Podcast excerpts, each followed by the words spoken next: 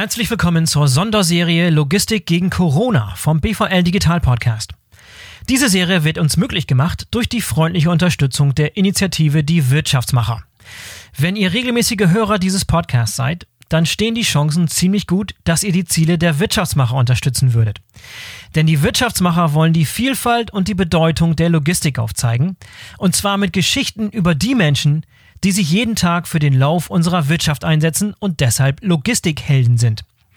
Ich bin euer Host Boris Felgendreher und nachdem wir in den vergangenen Tagen schon unter anderem vom Deutschlandchef von UPS und von der Chefin der Güterbahn gehört haben, ist mein Gast heute Peter Gerber, der CEO der Lufthansa Cargo AG. Ihr könnt euch sicherlich vorstellen, was beim größten Luftfrachtunternehmen Europas jetzt gerade los ist. Deshalb finde ich es umso bemerkenswerter, dass sich Peter Gerber heute für euch die Zeit genommen hat. Los geht's. Hier kommt Peter Gerber, der Chef der Lufthansa Cargo AG. Hallo Peter, herzlich willkommen und schön, dass du dabei bist. Hallo, guten Tag. Ich freue mich auch. Super. Ähm, Peter, wo erreiche ich dich gerade? Im Büro in Frankfurt oder in deinem Homeoffice? Ich bin tatsächlich gerade im Büro in Frankfurt. Der Kapitän äh, sollte auf der Brücke bleiben. sehr gut, sehr gut. Peter, magst du unseren Hörern und Zuhörerinnen äh, kurz etwas zu deiner Person sagen und vielleicht einmal kurz die Eckdaten zur Lufthansa Cargo?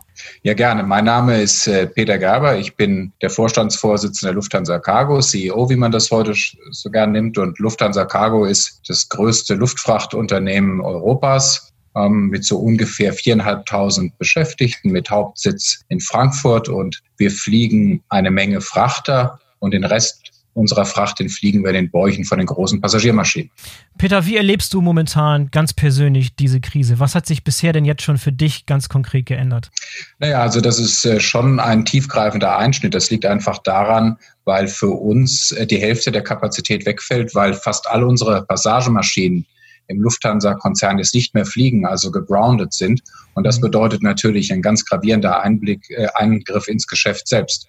Aber auch hier bei uns verändert sich natürlich das, was in allen anderen Geschäften auch verändert. Das heißt, der größere Teil der Kollegen ist im Homeoffice, soweit das möglich ist. Wir haben entsprechende Krisenpläne, die hier greifen. Und wir müssen uns natürlich ständig auf die sich ändernden Rahmenbedingungen einstellen. Und das passiert weltweit, wo wir tätig sind. Wir haben so ungefähr 335 Stationen weltweit und äh, du kannst dir ja leicht vorstellen, dass in praktisch jedem Land der Erde ein bisschen was Verschiedenes gilt. Und so haben wir da eine ganze Menge zu tun täglich, um den Dingen überhaupt nur operativ nachzukommen. Ja, und wahrscheinlich bist du unter normalen Umständen sehr, sehr häufig unterwegs, aber jetzt nahezu immer nur im Homeoffice oder im Büro in Frankfurt, oder?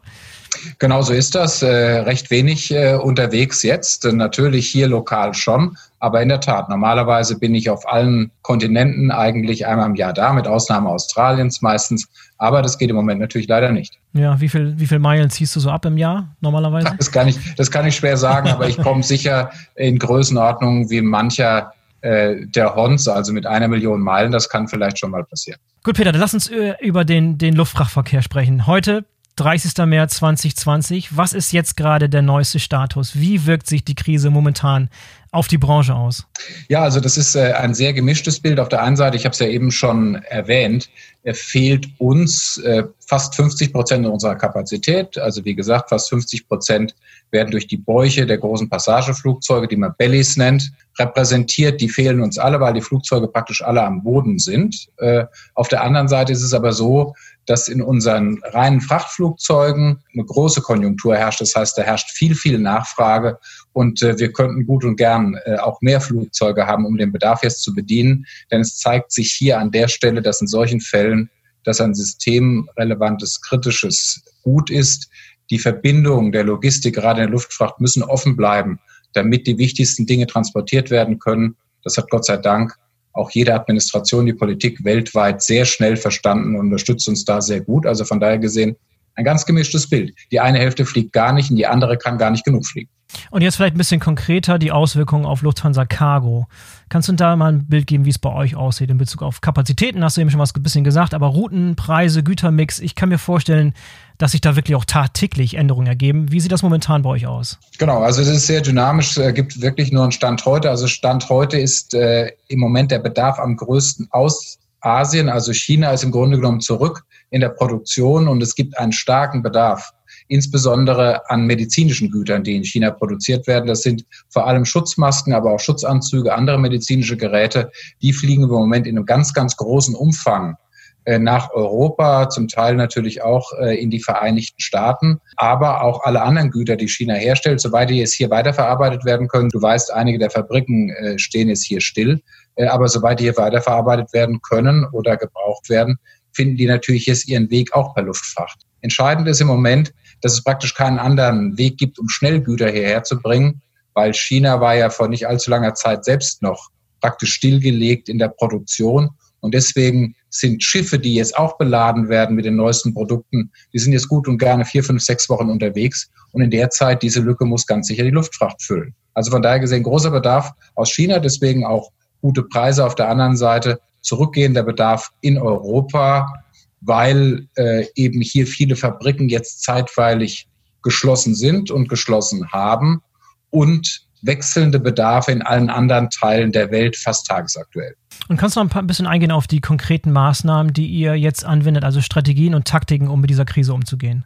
Naja, wir müssen im Grunde genommen beides gleichzeitig machen. Das macht so ein bisschen schwierig, wenn der eine festhält und der andere nicht loslässt, wie man so schön sagt. Auf der einen Seite haben wir einen extremen Bedarf, wo die Leute auch Tag und Nacht arbeiten. Ich habe das gerade erzählt in den Bereichen, ja, die die Operation hier möglich machen. Unsere Piloten, die fliegen so viel sie können. Sales in Asien und anderswo, die das möglich machen. Auf der anderen Seite haben wir Bereiche, die jetzt wenig zu tun haben, zum Beispiel die Bodenbereiche in Deutschland, wenn es nicht gerade Frankfurt ist. Da werden wir in Kurzarbeit gehen, ja, ab April. Und äh, von daher gesehen haben wir ein ganz gemischtes Bild. Wir müssen sehr genau aufpassen, dass wir das individuell für jeden Bereich steuern und für jeden Mitarbeiter auch richtig machen. Also von daher gesehen recht anspruchsvoll, weil wir das eine tun müssen, ohne das andere zu lassen. Ja, du hast eben schon angesprochen, ganz wichtiges Stichwort, die Beschäftigten, äh, die Mitarbeiter. Unsere Zuhörer würde sicher interessieren, mit welchen Maßnahmen ihr die Gesundheit und die Sicherheit von der Belegschaft sicherstellt. Hast du da ein paar gute Beispiele, was ihr momentan so machen müsst, um die Gesundheit sicherzustellen? Ja, na klar. Also wenn ich zum Beispiel mal gerade auf unser fliegendes Personal, also auf die Piloten eingehe, da versuchen wir natürlich zu verhindern, dass da überhaupt äh, irgendeine Infektion stattfinden kann. Beispiel, in der Zeit, als die Krise in China am stärksten war, da haben wir die Flugzeuge in Novosibirsk zwischengelandet, sind mit der frischen Crew nach China geflogen. Da ist die Crew gar nicht erst ausgestiegen, ähm, sondern ist nur beladen worden. Die Crew ist zurückgeflogen nach Novosibirsk. Da hat wieder eine frische Crew übernommen und hat die Güter nach Deutschland geflogen. Also um auf diese Weise Kontakt zu vermeiden. Natürlich sind äh, genügend Atemschutzmasken verfügbar, es sind Schutzanzüge verfügbar, es ist Desinfektionsmittel verfügbar und wir haben natürlich auch die entsprechenden prozessualen Anweisungen, Stichwort Social Distancing, all das ist hier äh, am Start und implementiert, um Ansteckungsmöglichkeiten Richtung Null zu fahren. Was glaubst du, wird sich denn zukünftig in der Branche erstmal und dann auch ganz speziell bei Lufthansa Cargo dauerhaft ändern? Ich meine, jetzt nachdem die Krise vorbei ist. Ist das schon abzusehen, ob es da wirklich so dauerhafte Änderungen gibt? Ja, ich glaube, das ist, äh, das ist wirklich äh, schwer abzusehen. Ähm, ich denke, es gibt ein Bewusstsein darüber, was man vielleicht jetzt tatsächlich erledigen kann, ohne vor Ort zu sein. Stichwort Digitalisierung. Was lässt sich digital oder virtuell leisten? Es gibt aber, glaube ich, gleichfalls ein geschärftes Bewusstsein dafür, wo es nötig ist, dass Menschen unbedingt zusammenkommen, um bestimmte Dinge zu erreichen, zu bewirken, zu lösen. Also von daher gesehen, da glaube ich, gibt es eine etwas klarere Differenzierung, was das angeht. Ansonsten bin ich mir nicht ganz sicher, ob man in so einer Krisensituation dann nicht doch überschätzt, was sich verändern könnte. Es kann auch schon sein, dass ganz vieles ein halbes Jahr nachdem die Krise überwunden ist, dann so ist, wie es vorher auch schon war. Mhm. Wie sieht denn deine Prognose so für die kommenden Wochen oder Monate aus, äh, wenn du, wenn du es mal wagen darfst? Bist du optimistisch in Bezug darauf, insbesondere wie der Wirtschaftsbereich Logistik sich jetzt gerade verhält und wie er das Ganze angeht und wie er versucht, diese Krise zu bewältigen. Nein, ich bin nicht optimistisch, aber ich bin zuversichtlich. Ich mhm. glaube, die Logistik ist ein Bereich, wo sich geradezu exemplarisch das zeigt, äh, was die Fähigkeiten, die positiven Fähigkeiten von Menschen äh, ausmachen. Nämlich ein Problem zu erkennen, zu analysieren und das dann in Kooperation möglichst gut zu lösen.